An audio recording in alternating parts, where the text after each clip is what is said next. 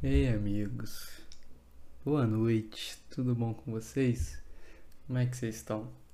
Hoje é dia 14 de julho, dia seguinte da classificação do Flamengo contra o Clube Atlético Mineiro no Maracanã. Que noite linda, né? Que festa maravilhosa. Meu sorriso tá frouxo, não tem pra onde correr, não tem o que falar. Eu avisei. Eu avisei, eu já sabia. É só você voltar aí uns dois episódios, três no máximo. Tá lá registrado. Eu falei como é que tinha que jogar. Não tava ganho ainda. 90 minutos é muita coisa. 90 minutos no Maracanã com a torcida do Flamengo empurrando é muita coisa. E bom, muito feliz. Eu queria dizer que não gravei episódio antes porque tive um problema na garganta, inclusive estou tendo um pouco de dificuldade em falar, então se eu parar do nada ou se rolar uma tossida, faz parte do processo, a gente vai um diazinho de cada vez. Bom, quase que eu esqueci, mas agora o podcast tem nome, né? Chama Quarta Vento. E, bom, gostei do nome, gostei da arte aí.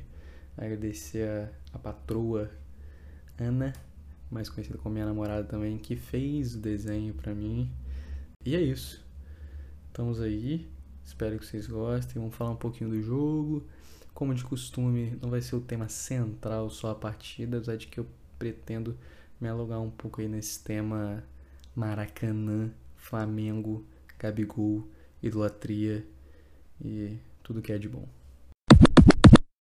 Pois bem, né? O que, que eu posso dizer?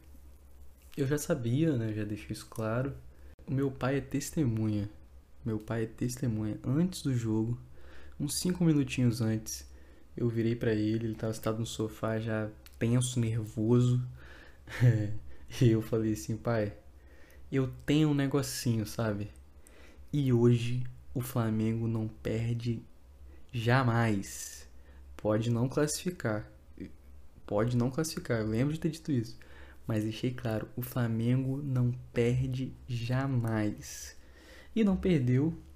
Foi com certeza a melhor partida do Flamengo desde o 5 a 0 contra o Grêmio. Que vai ser difícil repetir, né? Mas nossa, que atuação. Eu não tenho, não tenho crítica a simplesmente ninguém. Ninguém. Nem o Rodinei, pô. Tem que pedir perdão pro Rodinei. Diante de Deus aqui, diante de vocês porque o que ele fez é sacanagem, pô. Sacanagem, que isso? E comemorando todas as bolas, e indo em todas as bolas, e driblando, e sendo consciente. Irreconhecível. Mas na verdade é aquela minha teoria, que eu já falei do Arão. Vamos falar do Arão um pouco mais pra frente. É, o Rodinei, ele só fez o arroz e feijão dele. Na casinha dele, tudo certo, bonitinho. Não tem, não tem como dar erro, tá ligado? Não tem como dar erro. É só fazer o básico. Que aí, quando for para dar uma temperada diferente, vai ser no detalhe, é no carinho. Então, assim, atuação de gala de Thiago Maia e João Gomes. Mas o João Gomes, a diretoria do Flamengo ofereceu um salário de 90 mil reais pro João Gomes. Eu não queria nem saber quanto é que é o salário do Arão, quanto que era o salário do Arão. Mas assim, o João Gomes ganhar menos que 250 mil reais é um crime. É um crime, tem que dar cadeia para quem está negociando. O João Gomes é titular do Flamengo. Ele é titular absoluto. Não tem ninguém disputando vaga com o João Gomes. O Vidal chegou, vai ser João Gomes e Vidal. Você tem noção disso? Ele é titular do clube que tem maior é, receita no futebol da América do Sul. Então, assim, Quero deixar isso registrado. O Lázaro também foi oferecido um salário nessa faixa etária, que eu também sou contra. Apesar dele não ser titular, o Lázaro é bola. Vai ser vendido de 100 milhões para cima. Pode anotar. Não costumo errar quando se trata aí de. Mentira, erro sim. Esquece que eu falei. É... Mas vamos seguir. Então, beleza. O Thiago Maia e o João Gomes jogaram o fino da bola. Assim, o Thiago Maia que que eu gostava muito antes dele vir pro Flamengo. Fez um jogo muito seguro. Por que eu falei isso eu gostava antes? Porque no Flamengo mesmo ele, ele oscilou muito, era um cara meio afobado, assim. mas conseguiu ter um jogo assim, sem, sem defeitos. O cartão amarelo que ele levou, acho que foi, foi por reclamação, nem foi por falta. Então, assim, ele estava preciso no desarme. E... Maravilha. Cara, eu tenho, eu tenho, tem que ser dito também, o Davi Luiz jogou muito. Alugou um triplex, pô. Um triplex na cabeça do Hulk, tá? O Hulk tá perdidinho até hoje. Doido, doido das ideias. Perguntando cadê o Daronco. E o que que vão fazer. E o Galo. E porque ele perdeu 6 quilos de água. Ai, meu Deus. Que sentimento bom foi ver a vitória de ontem. Vocês não têm noção. Que prazer, que prazer. Mas vamos continuar. Bom, do jogo, gente, eu não, eu não tenho muito o que falar, sabe? É, poderia ter sido mais. Poderia ter sido mais. Então, como eu disse, primeiro tempo, o Flamengo deu aquela amassada boa. Não deixou o Atlético respirar, foi maravilhoso. E por sorte, não sorte, né? Mas tipo assim, tudo deu certo porque saiu o gol. Se não sai o gol ali do Arrascaeta no finalzinho, cara, ia ser tenso. O segundo tempo ia ser um jogo truncado porque o Atlético ia voltar um pouco melhor. Ia voltar querendo gostar do jogo. Mas, cara, é isso. Não tenho muito o que falar. Não tenho que falar muito do jogo. Mas, poxa, o Gabigol. Caraca, mano. O Gabigol, eu vi um cara falando assim que o Gabigol foi carregado pelos companheiros. Pô, vocês não estão entendendo. O Gabigol criou essa atmosfera. Se o Davi Luiz alugou um triplex na cabeça do Hulk, o Gabigol alugou um inferno pro Flamengo jogar bola, pô o Gabigol alugou um inferno. E aí falou assim, não, quanto, quanto que é? Vamos, vamos jogar lá, eu quero lá dentro, no, no caos. Bicho, ele tava igual um maluco, falando toda hora e, e, e criticando, não, e cutucando os caras. O Alan, sabe o Alan, volante do Atlético Mineiro? Bom de bola, muito bom de bola. Toda hora o Gabigol ia lá e dava uma cutucada. E ele era o melhor jogador de linha do Atlético esse Alan. Então, assim, o Gabigol tem um jogo mental ali por trás que você tá maluco. Tá maluco. Ele perdeu o gol? Claro. Ele tem que perder o golzinho dele. Senão não é o Gabigol, pô. Se, se, se não perdesse o golzinho dele, era o, era o Soares, era o Lewandowski. É o Gabigol. Deixa ele, deixa ele perder o golzinho dele. Mas deixa ele provocar, deixa ele falar, a risadinha que ele dá. Pô, os caras sentem muito. Os caras sentem muito. E vamos falar a verdade aqui em português, claro. O Galo, Clube Atlético Mineiro, arregou, tremeu, tremeu no Maracanã, sentiu a pressão, não aguentou, pipocou, não tem outro vocabulário. É isso e acabou, eu não preciso mais falar desse jogo. Ganhamos, classificamos, vamos pra cima. Tudo nosso. Bom, antes de abordar um outro tema que eu queria falar essa noite linda de hoje, tinha que falar do Arão, né? Que foi vendido é, pro Fernebah da Turquia, clube que hoje é dirigido pelo Jorge Jesus, o famoso JJ, o Mister. Então, o que eu posso dizer, né? O JJ consegue ajudar o Flamengo até fora do clube. É um negócio assim, sobrenatural, uma gratidão que a gente tem que ter, que é eterna, não tem o que fazer. Ele sabe o momento de tirar as peças, né? Do clube e também soube, quando estava aqui, de colocá-las. Mas, sem, sem zoeira agora, falando na moral, o Arão tá na história do Flamengo, né? Um, tem lá, tenho lá minhas críticas, muitas críticas inclusive, mas já tive os meus momentos de elogio. Foram raros, foram escassos, mas eles existem, a gente tem que deixar isso claro. É... E é isso. Desejo todo o sucesso do universo pro Arão de coração, sem, sem meme, sem nada. É, mas acho que o tempo dele aqui no Flamengo realmente já tinha dado. E, cara, é isso aí. O Flamengo acertou muito em vender. Post de agradecimento no Twitter. E é isso aí, vambora. É, sem ressentimento. O cara é ídolo, ganhou um monte de coisa. Fez as merdinhas dele ali, mas, mas tudo certo. Demorou, bola pra frente. Tudo nosso. Cara, do jogo do Flamengo e, e dessa galera aí, eu acho que eu não tenho muito mais para falar. Você que é flamenguista, eu sei que tu já viu os lances um milhão de vezes, já viu os comentaristas da ESPN, do Sport TV, da TNT Sports, da Band, da Record, do Globo Esporte, já viu tudo, o Cracknet, tudo você já ouviu desse jogo. Não vai ser aqui que eu vou te falar algo é, sobrenatural e, e diferente. Então, assim, acho que desse tema valeu. Eu queria falar um pouco do Luva de Pedreiro e toda essa situação envolvendo empresários. Queria dar minha contribuição aí de 5 centavos a esse tema. E queria saber também a opinião de vocês aí. Eu espero de coração que vocês me respondam no zap a opinião sobre toda essa treta envolvendo essa jovem promessa do entretenimento brasileiro. Bom, tô tendo um pouco de dificuldade aqui, porque toda vez que eu falo receba eu começo a rir, mas vamos lá. Trazer um pouco de contexto. É, o Luva é aquele digital influencer, influenciador, enfim, chame do que quiser, que tem o grande bordão do receba. É, é o cara da luva de pedreiro, não tem jeito. Ele, ele é o melhor do mundo, graças a Deus.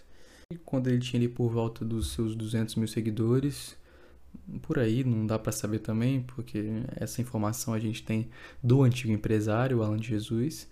É, mas mais ou menos nessa época aí da carreira, entre aspas, dele, ele recebeu uma proposta desse empresário, que é um empresário conhecido, entre aspas, também é, no meio do futebol. Ele já agenciou Thiago Silva e alguns outros atletas menores, assim, de menor escalão, e fez uma proposta para assumir o que seria a carreira dele nessa área de criação de conteúdo para a internet.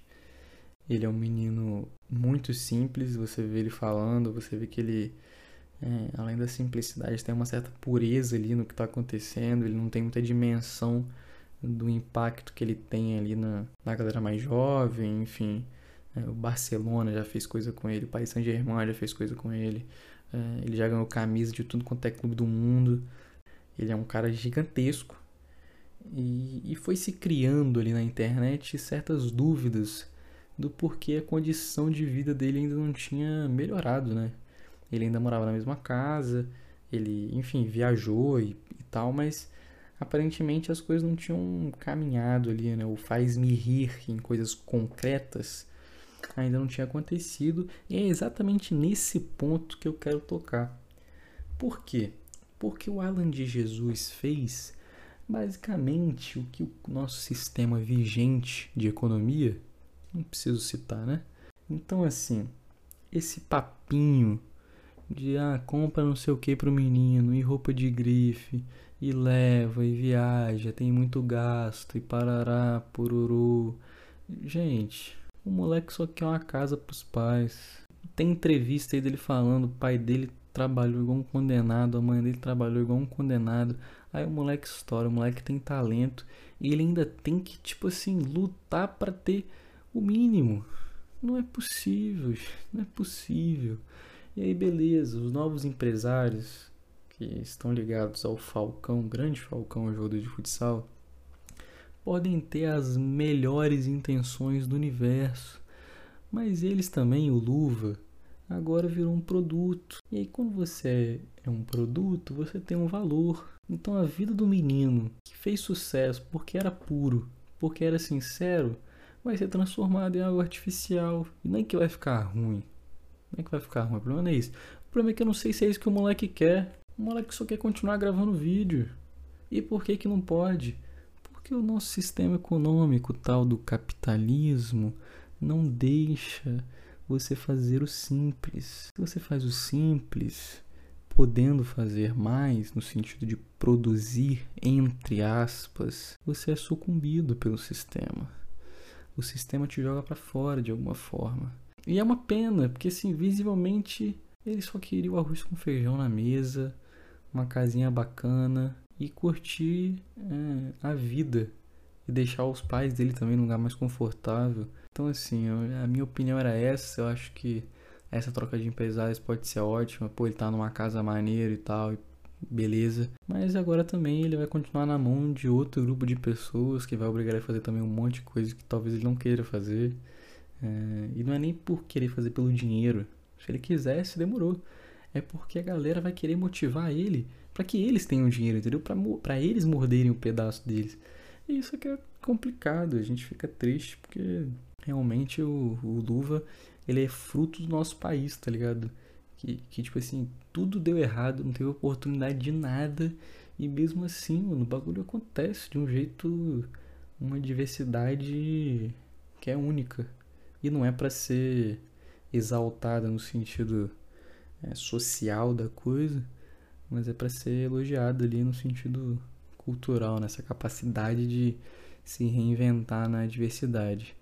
É, mas na questão social é trágica ele não ter uma educação de qualidade, enfim, acesso a questões básicas ali de saúde, educação, enfim, entretenimento também, por que não? Mas é isso, é uma pena, a gente espera muito que que dê tudo certo para a família dele, que eles consigam aproveitar desse sucesso, aproveitar dessa grana que vai vir de patrocínio é, e que eles possam realmente desfrutar de tudo que o, que o Luva construiu.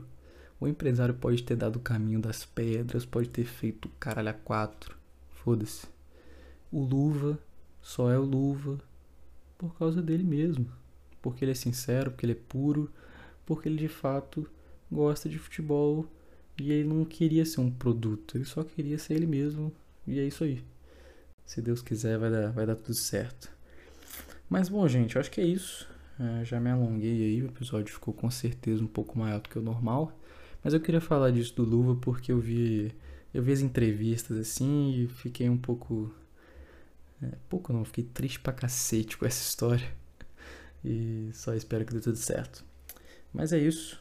Um beijão aí para todos. Espero que tenham gostado do nome. Contem aí o que, que vocês acharam. E manda aí pros amigos aí que, que gostam de futebol, enfim, ou. Ou sei lá, eu não mando também não, Você Tá ligado que essa pressão não existe, né? É um bagulho nosso aqui, só nós, pra gente trocar uma ideia e jogar uma conversa fora. Demorou? Valeu, um abraço, tamo junto, qualquer coisa manda o zap. Fé.